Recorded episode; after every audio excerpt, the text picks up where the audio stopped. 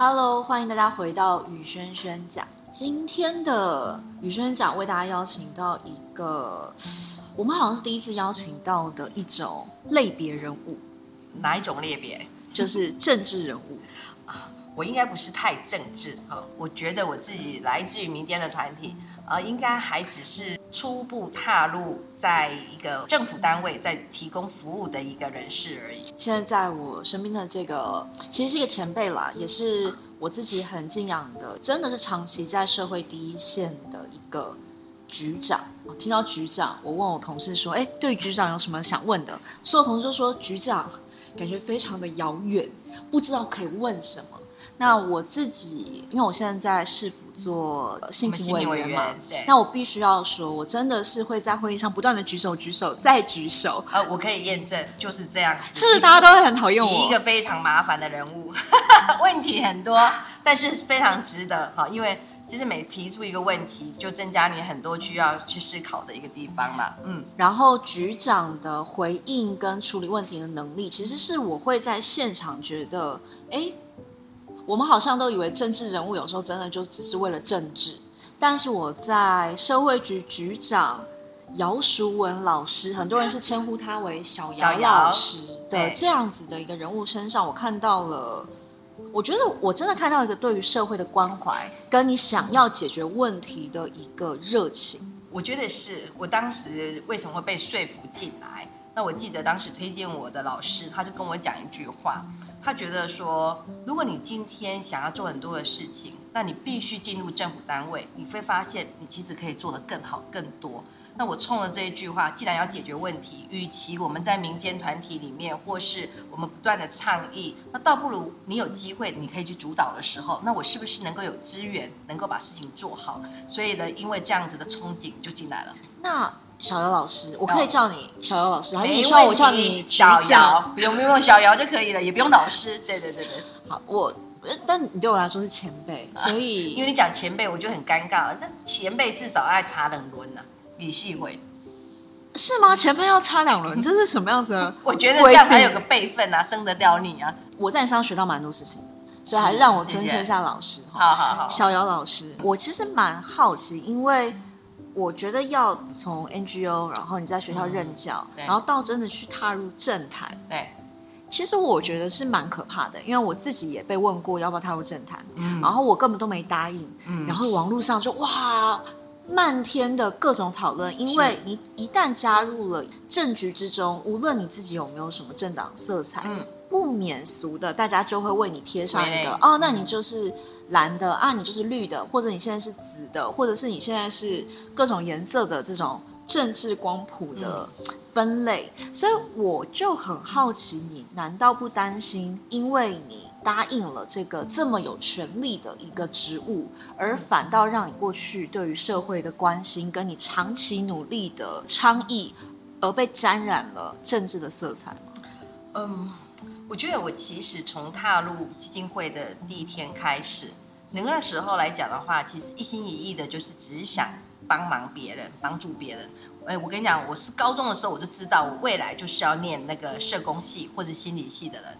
我高中的时候，而且是我们那个年代的高中，那叫民国七十几年的时代，呃，所以那个时候上来讲，就很清楚的知道自己想要做什么。所以，当我有机会，其实，在基金会工作的时候，那时候其实一心一意的就是冲冲冲啊，做了很多投入在被害人保护的工作。其实，我也曾经被我的工作上的督导告诉我，他说：“你的这样子的工作模式是一个非专业。”嗯，他说我违反专业伦理，那为什么？我其实是十二点我还在按家，然后我清晨五点的时候我还在跟着案主，可能在他的房间里面陪着他哭泣，所以那种样子的时候，对一个我的督导而言，他都觉得你完全的表现只是好像呈现你的热情，没有专业助人的一个能力。我其实深深的被这句话伤害到了，我我一直想说，那到底什么叫做专业？对啊，什么叫做专业助人？对对对对，所以看起来是不是我把社会工作念得不是太好？好，但是我其实呃那个所谓的调整，就是把那个热情还是一直放在工作当中，但是再回过头来，我是不是有其他的方法可以把这件事情做得更好？所以在这么多年来，当这一个单位现代妇女基金会，我从一个社工到一个督导，那甚至决定要去进修再念书来帮助自己，还拿了一个犯罪学博士。是啊，但是呢，这个过程当中上来讲的话，其实每次的一个进修都是为了只想把工作能够做得更好，所以比较难得的是二十多年。在对于被害人保护工作一直是很有热情，常常会有人就会觉得说，你为什么可以一直维持这样子的一个热情，然后在你的工作上，可是不怕因为成为一个社会局局长之后，反而让大家觉得，哦，你的所有的热情只是为了最后获得权利吗？嗯，现在网友都是这么的犀利，大家就会直接把你做的一个归类，或者是说、啊、你的努力只是为了权力。对对对，那其实今天能够呃到一个政府单位服务。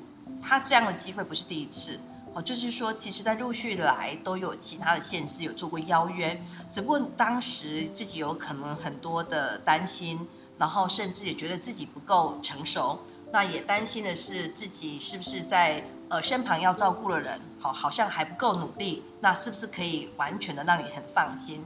所以包含这次，其实我自己要答应这样子的一个机会，我都跟我自己的家人其实做过很深的讨论。然后告诉他们，我有可能当我全力在努力的时候，会忽略你们哦。所以其实这些的话，我都有倾听他们的意见啦。所以这一点的话，我很在乎。但是你说其他的人会不会去把你，就是说你那么努力，你其实最后你就另有目的？我觉得这些的话，我并没有去嗯想象，不去在意，完全不在意。因为这个社会有时候会让我们会感到担心的是，当有一个人他可能有其他的目的的时候，他其实是可以。呃，把你很多年的努力一气之间都毁掉，所以我也知道会有这种结果，好，但是我想我就是凭着该做你就去做吧，嗯，那我也觉得或许在这个时候是我可以比较充分的，而且更有能量，然后也比较能够稳定的或是成熟的去呃成就一些事情的时候。哎，小姚老师，第一你生得出我，所以我真的可以大胆的叫你老师。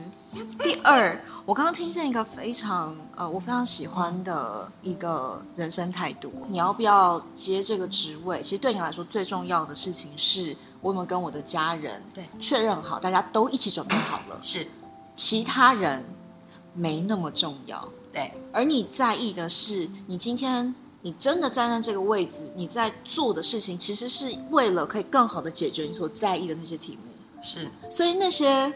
网友啊、酸民啊，或者其他的想法，真的都不重要。我自己也没那么红，你知道吗？哈。哎，我们可能这个节目出去之后，我们就会非常的红了。没有，就是说，或许自己其实也没有这么去想到想到过，那也没有太多人去注意到说，哎，我的我我自己本身来担任这样的位置哈。因为以前老实讲，在倡议的过程当中，然后走上街头，或是今天成为到任何一个单位里面去做这样子的带头去做抗议，其实我我我自己本身来讲的话，走过很多社会倡议或社会运动。可是呢，也都觉得多兢兢业业的在自己的位置上。或许这个社会上要如何去检视你，大概大家可能看到的就是一个有冲劲的执行长，有冲劲的呃学校的学生辅导中心主任、社职长，就这样子而已。好，所以我倒觉得我可能不是呃这么样子的，必须要被呃检视。好，所以 也觉得没有想那么多。我觉得真的没有想那么多。好，然后当然有人会说，呃，就提醒我。论文是不是自己写的？哦，那绝对没有问题，写到哭啊，写到流泪。请问题目是啊、哦，这真的是很长的一个三级预防的概念。现在好像都要必须要把硕士论文呐、啊，这个博士论文呐、啊，都要摊在这个阳光上。那我觉得 OK，好，那其他的部分我都觉得我我就是一个很认真的人，好，那也应该无所谓。你刚刚说是你高中的时候就知道你想念社工，嗯，然后你刚刚说到那个时代，嗯。不要说你那个时代，我这个时代如果要念社工，其实就会有很多人投以一个异样的眼光，就会说怎么会想要读社工？你是想要就是怎么会有人去读一个没有未来、没有前景，而且社工好像是要为社会底层人去做服务，然后没有办法赚钱。嗯，那像你这么聪明又认真的学生，你一定可以考到更好的学校。这完全都误会哈！我觉得就是说。也可能要跟年轻人讲一下，当你自己喜欢一个工作或一个事业的时候，你愿意好好努力，其实你的人生态度会改变。我并不是一个乖乖牌的学生，认真努力啃书本。我记得我以前高中的时候，会在期末考后，书包偷藏一件衣服便衣，然后跟着同学到台北，我们那以前叫什么 Rock City 这样子，然后跳舞，然后隔夜回家，然后呢还要骗妈妈的说，啊，今天晚上同学要这个熬夜看书。好，所以其实对我而言，在年轻时代的时候，叛逆女青年，对，然后呢，你也会喜欢谈恋爱。然后这个享受学生的生活，所以当时上来讲，我们那个时候录取率很低，所以我也不是第一年就考上大学。那等到了上大学的时候，传纸条，对，上大学的时候也不是考得很好，哈，就是上了一个叫做大学的夜间部，啊，所以我其实是还没有毕业就在基金会以攻读生的角色在工作，但是那时候就已经去看了，怎么有这么多的被害人来到这边。啊，可是我确实我在高中的时候，我一心一意就觉得，其实社工员或心理辅导员对我而言，是我的特质上，我觉得是一个我很想要去成为这样的角色。可是那你怎么能够在这么青春、还很叛逆、还想谈恋爱、还想玩的这个时候，就知道你想要做社工这件事？因为呃，当你有很多的这个呃，在跟同学互动的时候，你会发现你的特质就是有一种侠女的味道。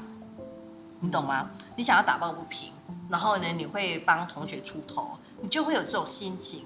那我记得以前好像是一部呃港片，叫什么《天天星期七》吧，还是什么之类的。但是里面就谈到了香港的社工在对于所谓精神疾病患者的一个服务。好，那时候实际社工这个角色对很多人来讲其实陌生，那个年代真的太陌生了。所以呢，我还自己搜寻了什么叫社工系是什么样子内涵。在早期的时候，资讯不是那么容易，也不像我们现在网络都可以查了。我们那时候看画报做，爱嘴报做哈。所以呢，在那个年代上，其实我知道我自己想做的就是社工或是心理师。那只不过呃，其实到了台北，想要让自己很独立，所以我也选择了半工半读哦。所以大部分时间都发生，都把它放在打工身上，我也没有好好念书。然后呢，三四年级我已经在呃。基金会，所以在那个年代上来讲的话，你突然就觉得说，其实你就在做一个社工，然后老师突然老师上课的所有课本你都会念了，你都懂了，你也理解他到底在讲什么。可是之前其实这个距离我太遥远，所以当你在念了一段时间，然后你一边工作到一段的时候，其实我们会有瓶颈。我记得那时候保护了一个对象，其实那个被害人有多次的想要自杀。他没有办法去面对他创伤后自己的个体跟整个的一个状况，所以当时他有多么渴望，就是希望能够了结这一切啊，那甚至把加害人杀掉，这是他的目标。可是对我而言，那个时候的压力太大了啊！我那时候那时候你多大？可能不到三十岁，但是那个年代上对我而言，你必须去背负的呃，可能不止一个人的生命。好，那而且是长期的在这样教育的情况之下，我就很想说，我为什么帮不了他？我没有办法去协助他、支持他。所以后来那个时候，我就选择，那如果我再去念书，可不可行？可是我早期的话，我的学历是只有夜间部的专科，好，所以也必须要累积一段时间，我才可以不用呃先转学大学，然后就直接考研究所。所以那一年的我就决定了，那我应该再去念书。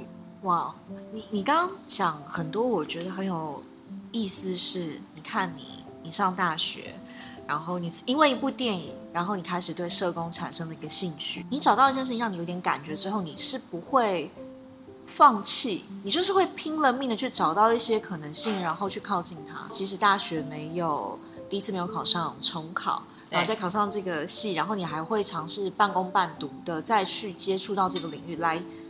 某个程度也是验证自己到底能不能做或喜不喜欢这件事情。很多人其实坦白说，呃，不要讲社工领域，可能不一样的人，或者是说我自己遇到有很多年轻人在工作上遇到瓶颈，第一个想法可能就会是，那或许这个工作不适合我，嗯，那我就换一个跑道，嗯，换一个机构，嗯，换一个领域，换一个兴趣，是。但你是觉得，那也许是因为我有所不足，那我再去。学的更多，我们再来看这件事情是什么。嗯、我觉得这个蛮有趣的。那个时候真的就是这样想，就觉得说，如果可以的话，你再去让自己装备好，那当你的功力更强的时候，你或许都帮得上他。所以我那时候其实选择的在念硕士，也让我顺利考上了。好，所以我都觉得说，其实生命的过程当中上，对于社工的一个服务或被害人保护的工作，好像就是一个使命感。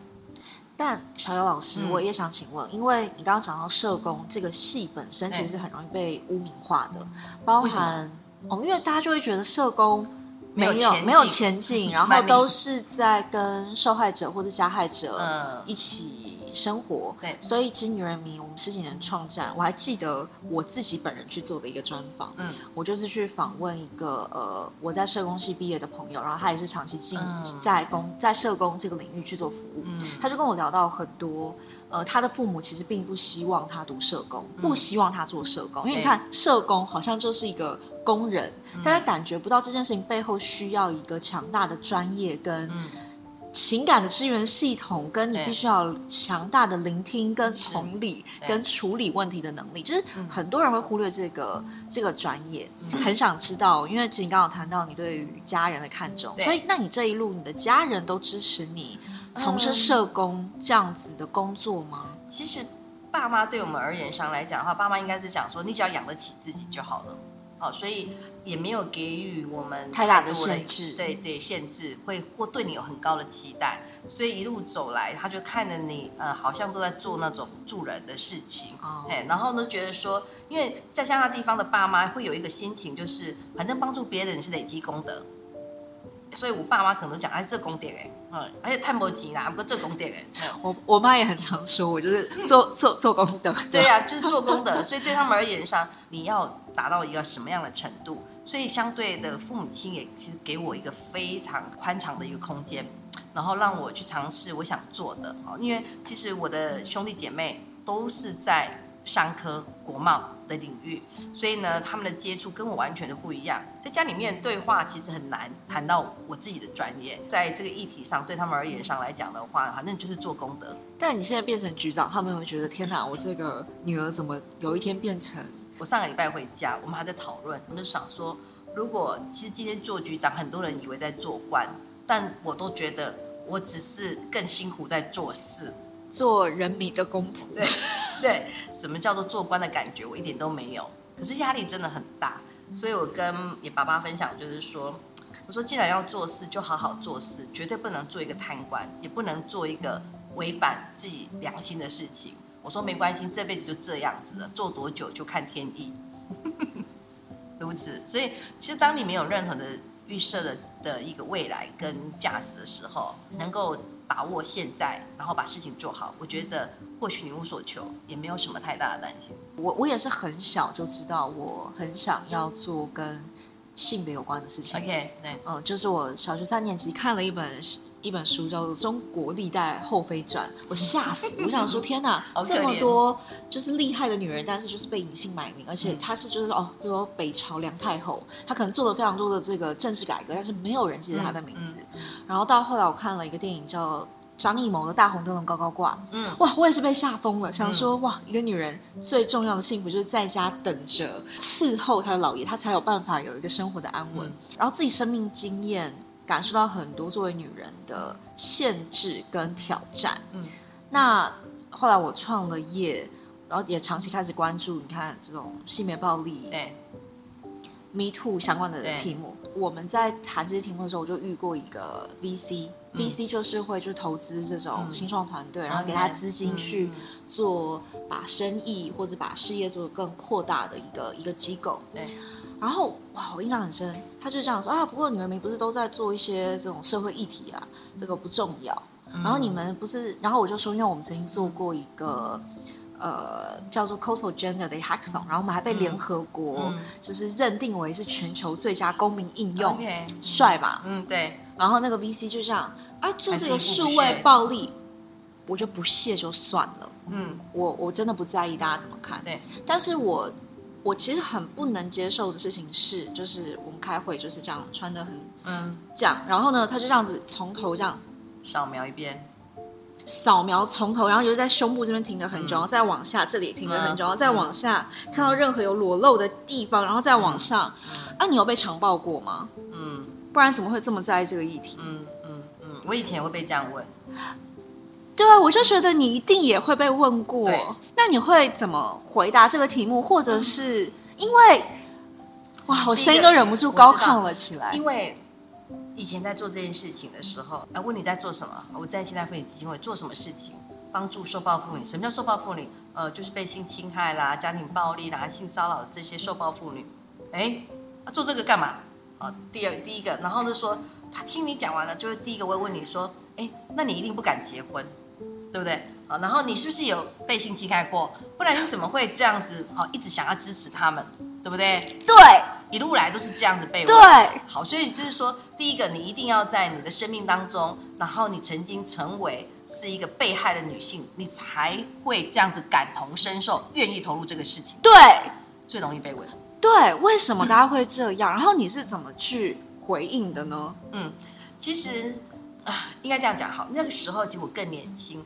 老实讲，真的，你的性别的敏感度很小的时候就被培养。我不是，我真的是因为我在被害人的身上看到这个世界对女性的不公不义，然后你真的是从每一个不同的女性的生命经验当中去感受到，为什么今天这件事情都落在他们的身上。所有的性侵害受害者不是只有女性，只是九十六 percent 对，目前是女性对。对，尤其是因为早期的时候在帮助的时候上来讲的话，其实确实。我自己也曾经都接过男性的被害人，都有。可是你你其实没有办法，就很多公平正义跟所谓的性别为什么是成为暴力的主要的被害的时候，长期结构的权力不平等。没错，所以也因为这样子，所以我才呃去深入跟去理解，去对性平的议题有很多的接触跟感对探究。你说当时我被问这些问题的时候，我都让他知道，其实我今天在做就是一个人，甚至有可能是你，你也会被害。我就是在帮忙拯救这一群被害人，有一天或许你会感谢我，啊、你懂吗？我太晚问你这一题，我应该说，嗯，有一天你会感谢我，因为我其实我第一次遇到你是有被强暴过，我是吓疯了，我是觉得一不管我有没有，你都不应该这样去问一个人，对，那如果他真的有。他当场受到的那种冲击跟二度伤害，对，是很难去很难处理的。所以他又回到小老师你的你的大专业，我们到底要怎么去建构一个，让更多人理解到怎么去创造一个啊？我真的有时候不知道到底要用受害者还是幸存者，就是如何让这些受伤的人能够感受到我有机会再好好的活下去，是。所以那时候就是因为我自己接触太多的被害人，当他们发生这件事情的时候，我其实没有办法去思考的是，为什么这一件事情是成为他一辈子没有办法去抹去的伤害。我们一般如果被打，我的伤是可以愈合的，对不对？我开刀，我生病也可以愈合。可是为什么一个性创伤对许多的被害人而言，甚至是很多周遭的人都认为这是一辈子不得了的伤害？到底他的伤在哪里？后来，其实你去探究，这是社会给他们的哈所所有的迷失、跟伤害、跟谴责、歧视，原来伤害就在这边。所以我就很清楚知道，当每一个人用有色的眼光看着我，在评价我的时候，甚至在怀疑，当我为什么呵呵着的狼来为这这，哦，你就觉得说我做的就是一个助人的专业，然后呢，我帮助被害人。那我也甚至相信这件事情对社会是有帮忙的。你要解释很多遍，好，所以或许这条路上你可能会被解释、被问的就是如此。好像我们的所有的妇女团体的这个相关的带领的领导者，好像也都必须要被塑造，他是一个被害人，他才有资格站在这边。嗯，对。真的，我我其实甚至也有遇过这种，哦，我有被问过说，哎，为什么可惜你不是女同志哦？不然你为什么会支持 LGBTQ 的这个运动？哎，可惜，那你是一定被强暴或者是性骚，不然你为什么会这么认真致力，然后去做这些不赚钱的事情？我我就在想，其实刚刚我在听小老师讲，我觉得我有时候不想用受害者或者幸存者去说，嗯。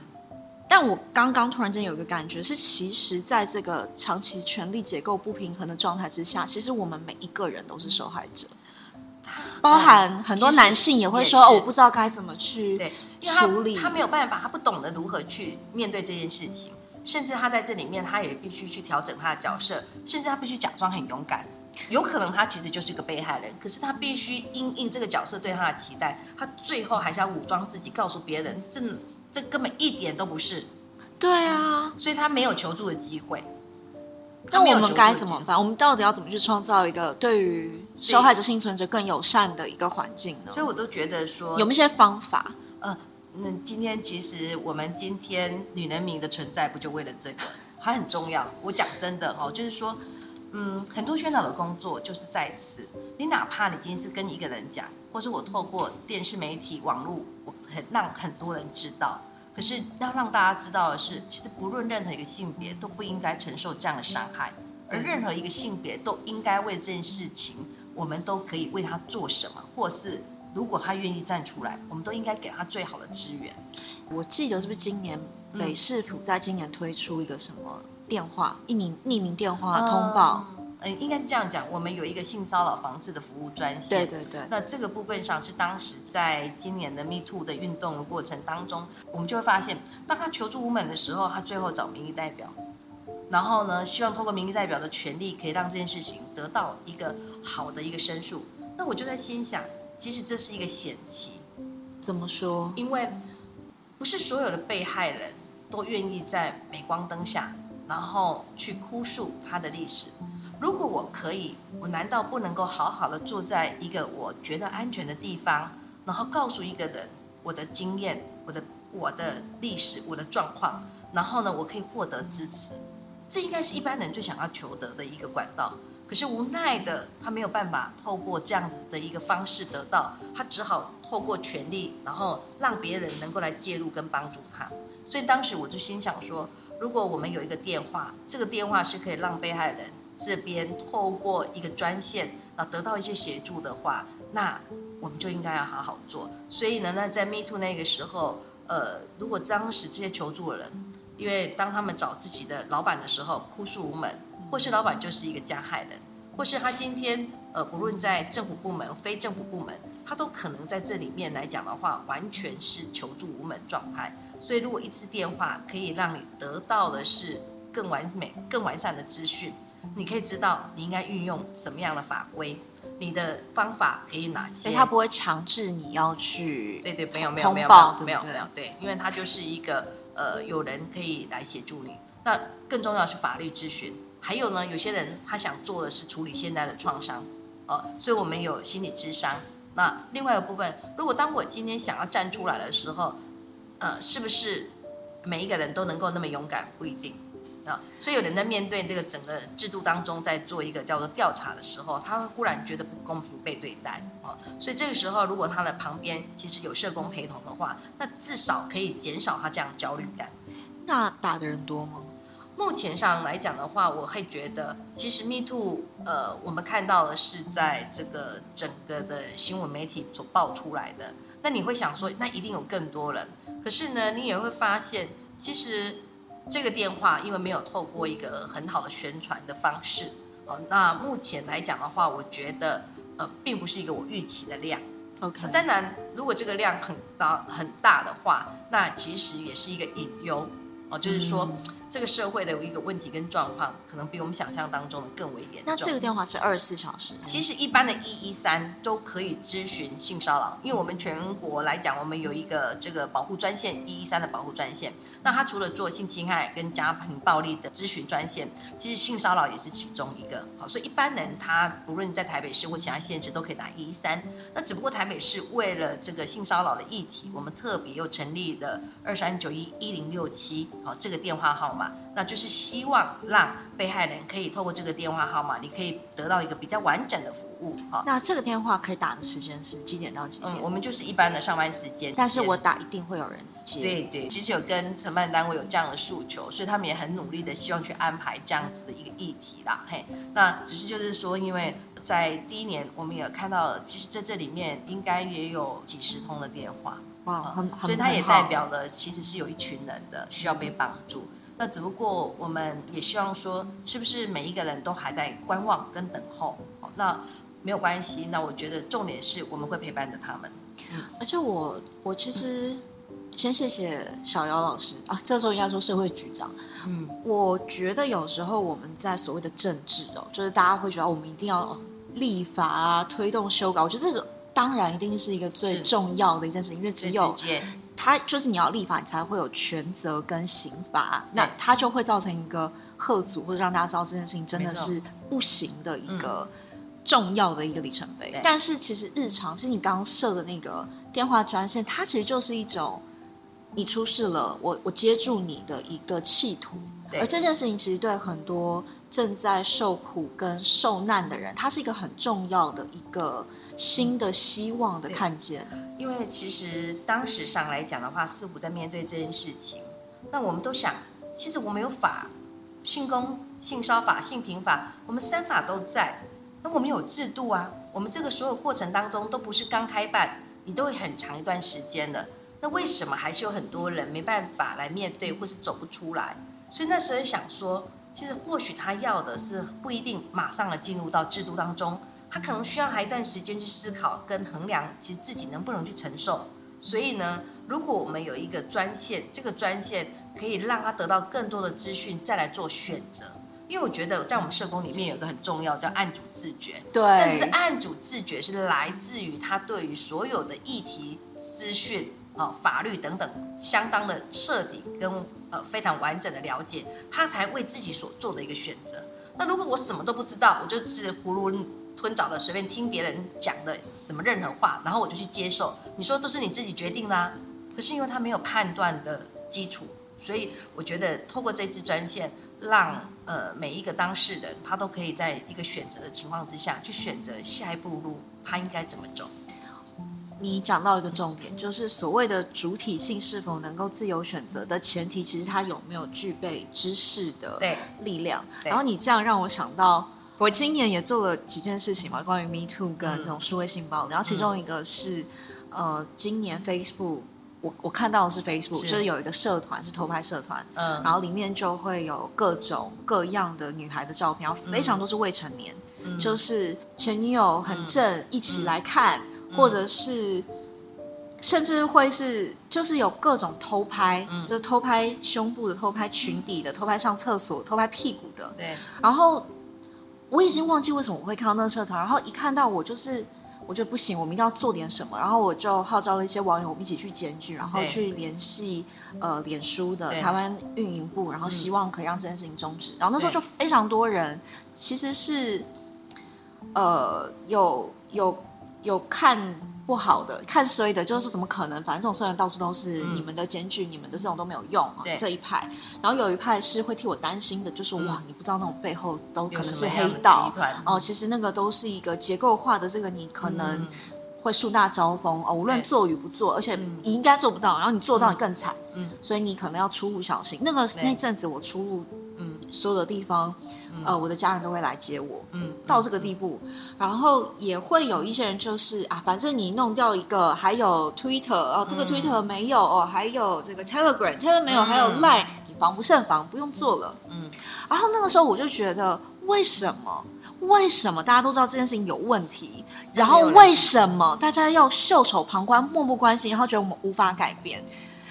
那你刚刚讲那个知道这件事，我就想到很多未成年、很多学生在教育的现场，我的朋友告诉我，他们就是会比说，很多男孩、男同学就是我的女朋友让我拍，或者是我不拍我就不爱，所以我就要拍，然后各种姿势，对，然后那种东西就是他一旦长大知道那是什么之后，他没有办法消灭，因为数位资产、数位性暴力，对。哎，我想我就会很激动，就是，嗯，他是没有办法消失在网络世界的。伟大的这个 Google 的神，他可能会把它永远留存。对，那我们我们该怎么办？嗯，好，其实谈到数位性别暴力的议题上来讲的话，它绝对不会是现在才存在。当可能开始有所谓的呃保留记忆这件事情，它可能会透过很多的形式，然后去呈现。所以我早期其实在处理的是被偷拍，然后拿来威胁。哦、oh. 嗯，对，他可能偷拍了你的裸照，但是事后你就会变成威胁，我把你公告出去。啊，对，以前我还啊，我以前看过一个新闻，就是他偷拍之后就说，如果你不跟我交往，我就要把这个散布，所以那个女生就被迫跟他交往，然后最后就变成一个非常权力关系不平衡的一个，就是有点像他强暴了你，然后你要嫁给他，嗯、没错。但是呢，也一旦呢，因为网络之后这样子的影像的记录，它会透过非常多种形式去呈现。所以当我想伤害一个人的时候，我可能呃会自认为他不会知道，或是说我就把他流出去了，或是说今天我也没有经过别人同意，甚至更恶劣的，直接就是这个深伪，就直接就是你可能把他的这个呃改头换脸之类之类的，加上裸照，好，然后把它就结合在一起。所以像这样的问题。很多人你会觉得说，我只不过就是借了你的头，你有什么好紧张？哦，不是这样子。我我讲真的，杰克不是有一部纪录片吗？我十二岁，你介意吗？我不知道你有没有看过。当你把它整个看完的时候，你就会深感说，原来我们的孩子活在这样子社会当中。那我觉得，纵使今天杰克不论是跟我们不同的国家，那我们台湾的环境。你确保我们不会有这个问题？那当然不可能，因为它已经存在，它已经发生了。只不过我们没有仔细去调查，到底有多少人成为被害人。而且孩子们，我所知道的教育现场是，他不会不敢跟家长说，不敢跟老师说，所以最后是同学之间，你的手机就会被没收啊，对不对？你知道吗？你说了之后，你的手机就不能用了，所以小孩子不敢讲。哦，哇，你讲到问题关关键呢。对。因为我说了之后，我就不能跟这个同学出去。我说了之后，家长就第一优先的把你惩罚，你的联系管道都没收了，所以你不配允许拥有手机。啊，所以你你以为这是在帮助孩子吗？没有。那到底该怎么办？所以呃，其实我我觉得这件事情上，第一个部分，我们要让孩子知道他的风险在哪里。我觉得现在的环境已经不可能再走回一个回头路，我们不要出位，对，对啊、封锁，不可能，然后让很多事情都不要发生，不可能，或是假装避而不谈，就没有这件事情。现在男女朋友谈恋爱，早期的时候我们写日记赞美彼此，但是我们现在会透过影像记录，然后保留彼此，所以那个东西是真的、啊。小欧老师你好可爱哦，那个写日记分享彼此，真的、啊。所以我就觉得以前这样，现在的完全不同了。真的是，对。所以我我其实问过呃这个大学生，你你十对情侣里面有九个可能都有拍摄彼此之间的亲密私密照。所以在这种情况之下的话，他们没有一个人很有把握告诉我，不可能，他不可能把我泄露出去的，不可能。每个都有人说，我也会担心跟害怕，可是没想这么多。大家真的要想多一点。我我其实会给呃。会有一些人问我，我就会给一个建议，就是如果你真的要拍，不要露脸，你就是拍，但是不露脸，拍脖子以下嘛，你要干嘛都可以干嘛。但就有人说，是你在 AI 时代，你就放一个脸上去，就算那个身体不是你的，你也没有办法否认，因为大家只相信。但是因为人有意向的连接，当他看到上个 是一个不一样的时候，他其实他的感受是不同的。那怎么办？小姚，小姚老师，为自己年轻的时候保存一个美好的记忆，这件事情它不是错误，它并不是错误。我年轻的时候也有拍，我也曾经年轻过，所以我也曾经找这个同事帮我拍了我自己美美的裸照。但是早期是用拍立得，你们懂吗？拍立得的时代是不是数位？你超酷的，哎，你知道吗？因为那个时候根本每一张照片都必须要拿到那个呃。照相馆去冲洗，那你就心想说，那就有人会看的第一眼，绝对不是你。我懂，我懂，我懂，所以就用拍立得拍。对对对，那时候是拍立得，那拍立得拍了之后，你就可以保存它。所以呢，那个那个对于自己曾经拥有的美好的记录，我觉得其实你想要拥有，人之常情，人之常情并不为过。只不过现在数位化之后，你忽然想象的当中是你应该怎么去保存。那我的拍立得，我仍然要保存啊。第一个，我怕它会淡化掉，我要把好好放好。第二个，我怕别人不小心看到，对不对？所以这些你都要知道，你要放哪里，谁可以看，谁不可以看，对。那所以现在呢，一样的，当你拍的这些是这些照片，你必须思考它有没有可能被快速的复制，它有没有可能在。呃，密码被破解之后被呃这个别人盗取，那甚至你还有没有可能在被恶意的？当你在跟他你情我爱的时候，你相信他所有一切，所以你愿意把这个所有的这个照片跟他分享，甚至他有可能有一天晚上告诉你，我非常的想你啊，可是呢我没有办法拥有你，那你可不可以给我们上次拍的照片，或是一个动态的视频？对，动态的影片，你就可能觉得说当时因为很爱你都愿意。啊。但是这一旦出去了之后，你就再也不是你自己个人的所有权了。对啊，所以你就要知道风险已经进来了。而且因为如果是主动提供的话，他在法律上甚至还不具备任何刑责，但是他不跟他不应该把你就是对外散布的问题。所以我觉得这些法律这些的议题，我们到底知不知道？好，所以包含资讯的安全。那如果真的就是你的学生，我现在就是你的学生，小姚老师，我现在就谈了恋爱，我现在真的觉得爱到就是如胶似漆，热情如火，我想要把我们最爱的这种都记录下来。那你会给我什么样的建议？我相信，当你讲这句话的时候，你应该已经记录了。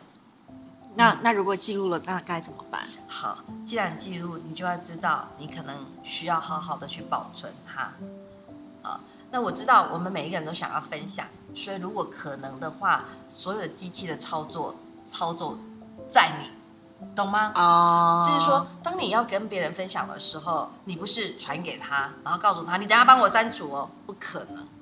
你也不可能收回哈，因为有时候其实一下子的截图都可能让这件事情已经被复制，所以呢，在这种情况之下，所有的一个操作都必须掌控在你的手上。你的意思是说，我自己拍，然后他给他看的时候，就是说这样给你看，看完高兴了，那我们再拿回来。对，但是真的是你也必须，可能包含你的亲密的伴侣，你都要有点防卫之心。或许当你给了他，就代表这件这这一个照片，它的风险是增加。那我们能不能做到这么仔细？我真的觉得其实真的会困难，所以某些的程度也必须透过政府、透过法律去规范所有的网络世界里面，它不可以完全没有法度啊，它应该要有介入的空间。所以这次性影像的这个移除，所有的事情，包含我们要怎么样下架，它有一个非常高额的罚款去做一个惩处啊，但是。太更多的被害人会担心的是，我罚了一个又怎么样？会不会又复制另外一个？对。所以，既然如果他的影有这么大的问题，除非你建构一个非常的这个坚毅不拔的，怎么样告诉我？嘿，不习惯，绝对不习惯，那不可怜习惯。就像你讲的，你其实今天可不可以戴个头套，死都不承承认自己？所以我觉得我们不要那么辛苦。如果说可行的话，我想第一个选择就是不要拍。但是如果已经没有办法，那就是。所有的操作权要能够操作在你，操之在你。第三个，如果真的他已经成为一个风险，一定要立即的找其他人帮忙，在他还没有办法传递快速出去的时候，还有一些可以处理的空间。那当然，法律跟国家的政策是绝对应该要介入。我有时候也会觉得，就是刚刚我们其实有聊到，就是那种知识的力量，就。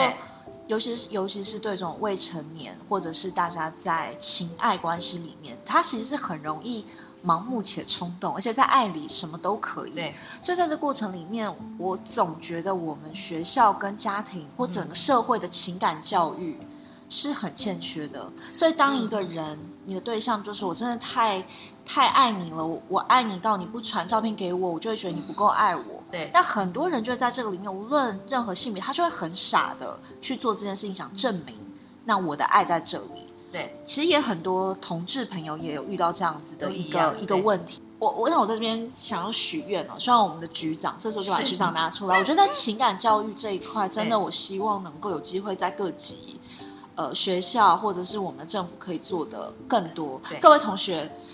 我要看向各位了。如果现在对于这个我们的社会啊，台北市有什么期待，欢迎在下面留言许愿一下。因为情感教育，我发现会有一点互推皮球。我现在也像性平委员上身，不好意思哦，让我当一下性平委员，对，马上咨询，就是对社会局局长，我认为啊，社会局应该伙同教育局，我们应该要推广一下，就是情感教育这件事情真的很重要，因为我们观察到家长会认为情感教育是学校的教，学校老师真的也很无奈，就是我好像也得教，但是更多时候的家庭关系也必须要能够来给这个情感教育一些新的方向。嗯、我应该这样讲好了，其实。性别平等教育法它通过之后，其实这么多年来情感教育它其实做了很多，但是你知道吗？呃，情感教育的东西它的面向太广了。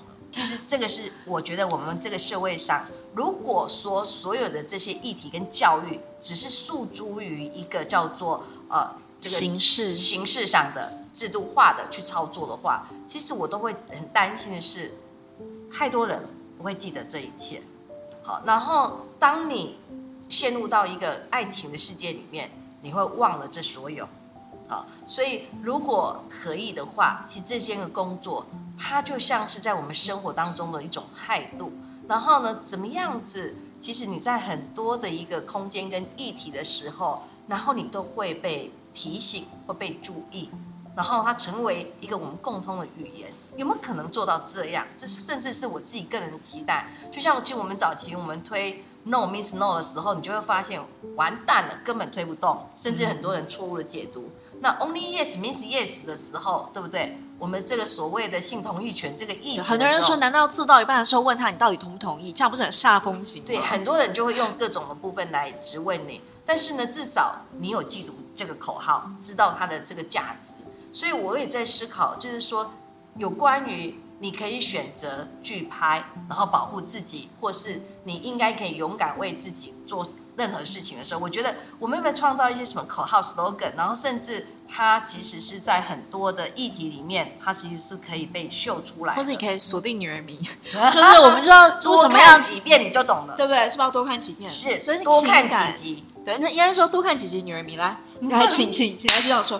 不然我觉得重点是，因为我我刚刚也觉得很有趣，就是局长你自己在爱里也曾经盲目。那你愿意跟我们讲讲为爱盲目的故事吗？嗯，为爱盲目的话，其实都有，就是说，可能包含你在婚姻当中，你也会在很仓促、很盲目的时候就选择了结婚。我觉得当时上来讲，对，呃，我我自己个人而言，这是一个很大的冲击。然后呢，也会是在我当时上来讲的话，我会对自己的某些工作有一点点的怀疑啊，因为怎么说？因为我在做的是一个被害人保护的工作。所以呢，我看到我的被害人今天能够到机构来找我，到现代妇女基金会来找我寻求帮忙的时候，我都觉得他们很勇敢，甚至我们会觉得他不够勇敢，你懂吗？就是你会很很怀疑的是，你应该更早到的，你会有这样子的一个期待在。可是我那时候就在思考的是，我在面对自己的婚姻的选择的时候，你到底要放弃还是继续走下去？其实我给了对方一个时间。所以那时候我充分的怀疑自己，我就觉得说，原来你比你的所有的被害人还弱，不勇敢。对，你都那么不勇敢，你凭什么去叫人家今天要勇敢的站出来？你都做不到哎。所以我那时候很怀疑自己说，说那我还凭什么？我今天可以站在一个团体、一个机构里面去告诉别人你的你的想法是什么？我还能够去劝每一个被害人吗？我就觉得说我没有那样子的一个条件。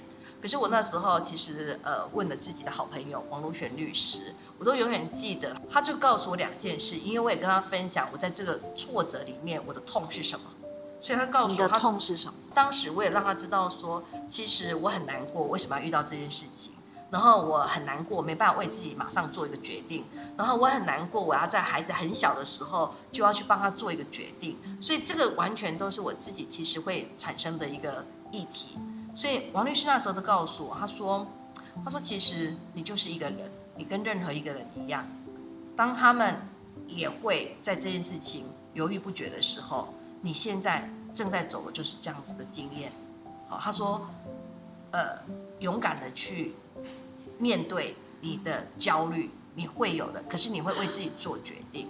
好，我我其实后来做了决定，我选择了离开。那但是那时候我也问他，就是。”那如果说我当我今天我都拥有一个比别人更好的条件资源在这个领域上，可是呢，我都这么样子的一个弱势，那我到底在这个工作上，它带给我的是什么？那是怀疑怀疑自己说，你你你你在这里都有那么多的资源，那你都没有办法那么勇敢啊！所以那时候我其实想很多。那王律师也告诉我，他说，我相信因为你在这里待过。你会比别人更容易复原。好，那我知道这件事情，因为你有更多资源。其实我曾经看过一个妈妈，她来到我面前，她跟我讲说：“她说我是不是真的是咎由自取自找的？”她说：“你知道吗？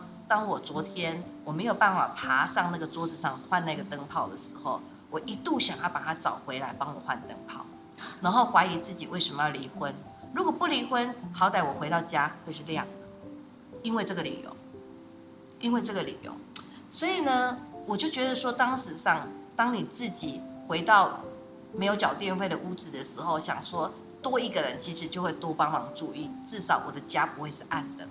有很多那时候的情绪，然后跟这些呃妈妈们的议题其实是类似的。那也或许吧，可能也因为经历，也因为面对，所以你在后面再去接触这一群，更有一种同理心，而且你会了解大家真的遇到的是什么。那、哦、不是勇敢而已，勇敢是一连串的生活日常。非常好笑的事情，嗯、我甚至一度担心说。糟糕了！以前人家问我说，妇女团体的人都是因为受过伤才会做这件事情。嗯，当时我可以勇敢的是，你们怎么会这样想呢？现在我会不会就成为这样子的对象？你知道吗？那时候还很笨的，就是觉得说这一切。后来其实当你再去面对，就是说，或许也曾经因为自己面对过，所以你可以更理解他们需要的是什么，而我可以做的是什么。小老师，你知道吗？我就。我其实常常觉得，就是很多人会想说，勇敢是什么？嗯，我认为哦，勇敢不是我们对每一件事情都嚯嚯嚯嚯哦，很大胆叫做勇敢。我觉得勇敢是知道自己的脆弱在哪里。对，是我们哭完之后擦干眼泪，再去把那盏灯弄亮的那个过程，我认为那叫勇敢。对，其实我自己都觉得就是一种承担啊，因为当你。做过的一个选择，它都不可能是会有一些不如意的存在。可是我会知道自己的脆弱在哪里，自己要的是什么，然后甚至知道自己也会在这里软弱。对，你要去面对的是自己的软弱。对，那但是我知道的是没关系，就让我哭一下。好，我明天还是可以快快乐乐上班。啊，那我觉得这件事情就是说，我已经准备好我要去承担。我觉得你真的很。我觉得很不容易耶，嗯，就是你一方面你希望把自己活成很像一个典范吧，因为你知道很多人看着你，然后怎么样去做好一个女人，或者是你怎么在事业上去。OK OK，要要一定要打岔，一定要把你打岔，快来打岔。因为第一个部分，我从来没有觉得我一定要活活成一个典范。我就是说为什么？因为我觉得就是为自己，然后去努力。所以呢，这不是什么样的典范，不是为了他人。对对对对对，因为任何一个人，其实在面对他当时的处境的时候，他所做的选择一定有他背后的道理在。对，所以呢，我或许也有人会认为我太逞强。那你会太逞强吗？我我过程当中我曾经很逞强，那时候念博士班又当单亲妈妈，然后又要去扛一个基金会，所以其实真的很累、很辛苦、很逞强。可是你现在走过，你就会觉得说，那时候怎么那么厉害？所以真的，我在你的身上看到你活的方向不是为了任何人，你为的是你自己。在每一个当下，你就是去很认认真真的，不被任何情况打倒。其实，呃，如果从我本身的工作的角度里面，在谈性别暴力的这一群那个被害人或幸存者，其实你也会看到他们的身上，其实也都有这样子的元素在。只是这样的元素，他们是不是曾经被呃放大，或是曾经被鼓励过？因为我们常常呢就是 在，因为他曾经受害，所以你就思考他一定是很弱，所以今天他才会走到这种地步。你理解吗？我理解，但我不会这样想。但是我我知道很多人会这样想，想就是会如此。但是呢，其实你就会发现，并不是这样子。因为当他们在面对这样的问题的时候，他仍然在他的生活当中选择的勇敢去面对，跟勇敢的去，呃，去面对他生活的所有一切。我都觉得他有比别人更多一层的压力，可是他仍然把自己过得好。而且我，我认为他其实也是一个，其实每个人都有自己选择勇敢的方式。就是我的勇敢是我的勇敢，我的勇敢可能不是你的勇敢，但不代表我不勇敢。我们是没有办法 copy 的，而且也没有办法直接就这样复制在别人。你也不可以对任何一个人有这样的期待，一定要跟我一样。对啊，那亲爱的我，我想问中间，因为你刚刚说那个逞强，其实在那个辛苦，其实在有没有任何时候是想要放弃的？过程当中也有其他的挫折，嗯，我都觉得再怎么苦，好像。就是要去面对，就是要把日子过下去。所以难怪有人说你是什么打不死的蟑螂。哎呀，对，我们我曾经在博士班的时候，老师大概听了一些历程，他就说啊，你真的是打不死的蟑螂。我那时候第一个我有点生气，怎么可以用蟑螂来形容一个优质的女性呢？对不对？没错。所以我就告诉他说，其实我是一个压不扁的玫瑰，而且。我刚刚一直在那边瞄到你的刺青，哦、这就是压不倒的玫瑰，是不是？是，而且它无刺，你要注意，它是无刺。哎，真的，所以你把刺拔掉，是不想要让自己充满了刺。对，我觉得玫瑰给人那感觉，它是野艳，但是它有伤害力，因为它不小心你会被它折伤。但是我告诉自己的是，我希望能够活得跟玫瑰一样的亮丽，但是我不带刺啊，但是我很勇敢。所以呢，我都告诉我自己是压不扁的玫瑰。所以从我回应老师那一刹那，我觉得这句话是座右铭。我刚刚在听的时候，我不知道我很感动，就是你说打不死的蟑螂也好，压不扁的玫瑰也好，我自己会用的话来勉励我自己是烧不死的鸟会变成凤凰。凤凰好，哦，亲爱的，这样子很烫哎，火热的啊，因为我觉得有时候。尤其我们不要燃烧自己。嗯，第一个是燃烧自己，然后第二个，我觉得长期在关注性别暴力、呃性侵害、Me Too，我有时候真的觉得人生如炼狱。然后那个水深火热的现场，如果真的去跟受害者对过话，真的经历过任何那种因为权力结构不平衡而被迫的事情，我觉得那个。被火烧的感觉，我对于我来说是很是很血淋淋的，所以我就觉得，反正烧不死的鸟会变成凤凰。对我来说，你就是凤凰。我没有那么伟大，但是替代性创伤我真的很深深感受。就是说，你会曾经因为没有办法帮他们出生，或是帮他们赢得一场司法的胜利，或是今天社会的理解，然后你会很愤怒。跟很难过，对啊，所以那个压力跟那个对于这个社会的一个期待之后的失望，它长期会累积。所以我其实记得，我曾经在一次看了一个剧场之后，我发现我的眼泪是没有办法停止，然后那个没有办法停止是自己吓到了，你有哭不完的的的眼泪啊。但我想说，我是不是把这么多年的压力都给释放，甚至它不一定是释放。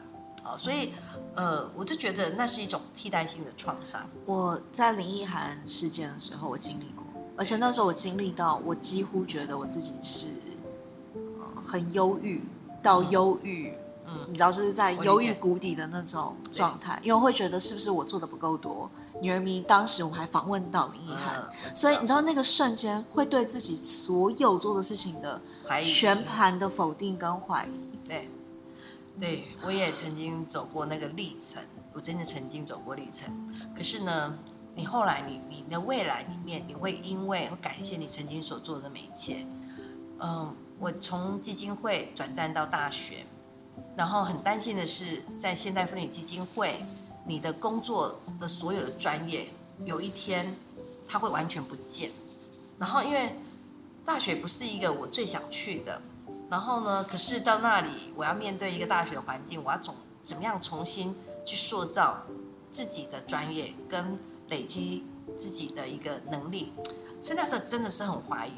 可是呢，我想除了教学之外，我在我们所谓的健康暨智商中心，东吴大学健康暨智商中心，其实在那里的服务过程当中，然后呢，你会看到其实孩子正在走一些你以前服务对象的路。可是呢，因为以前你曾经在这一段过程当中努力，所以他们有了资源，他们有了更好的服务。所以那个时候，其实有时候你就会觉得说，你的努力其实不会不见。然后呢，这一切它绝对有一定的代价。所以我也觉得，其实林奕含，我也曾经，当我第一次看到他的书的时候，我的那个胃啊，痛到不得了的痛。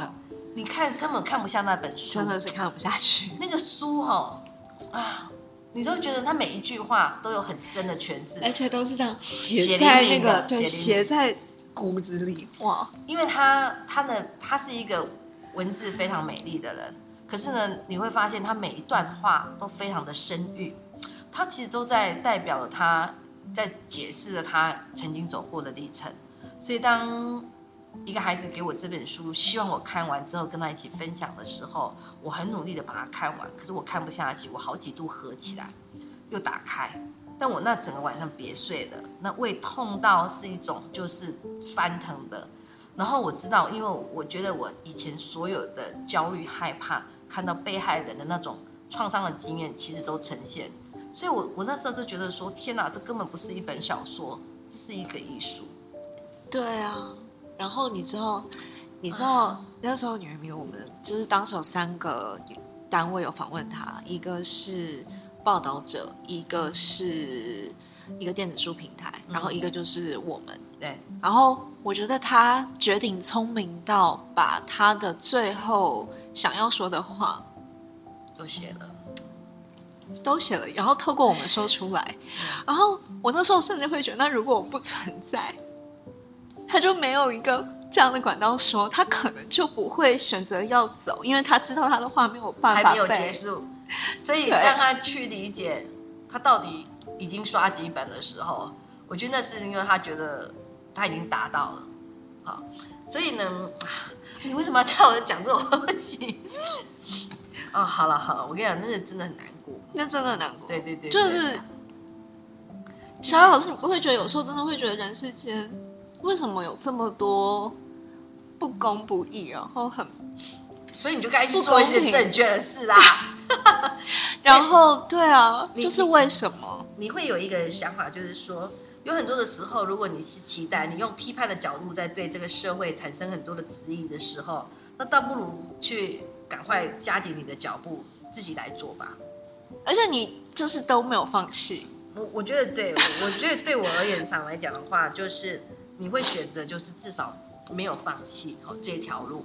然后，呃，甚至你的声音听起来都是好。我我真的要说，你的声音听起来。我是感冒哎、欸，不是你的声音听起来是很，我们可以的，就是真的。要是有一天我们真的有办法改变，就是我在你的声音里面听见好多希望。嗯，好，因为我在很多人声音听见了痛苦，或者在很多人声音听见了失望，可是我在你的声音听见的是希望。我觉得这件事情蛮，如果他有带来这种感觉，我就觉得那就对，那也是我希望去追求的。嗯，然后。我们真的是讲到欲罢不能，但我真的要跟你说，我前阵子呃，我们不是在网络上连署 Me Too 嘛，对，然后有非常多人连署了，然后因为大家连署，我觉得在整个修法跟整个社会舆论，其实就创造很大的声量。对，但是我有看到一些留言，我觉得很伤心。我我觉得我的心情非常百感交集，然后我想跟小老师也是局长分享，然后你今天。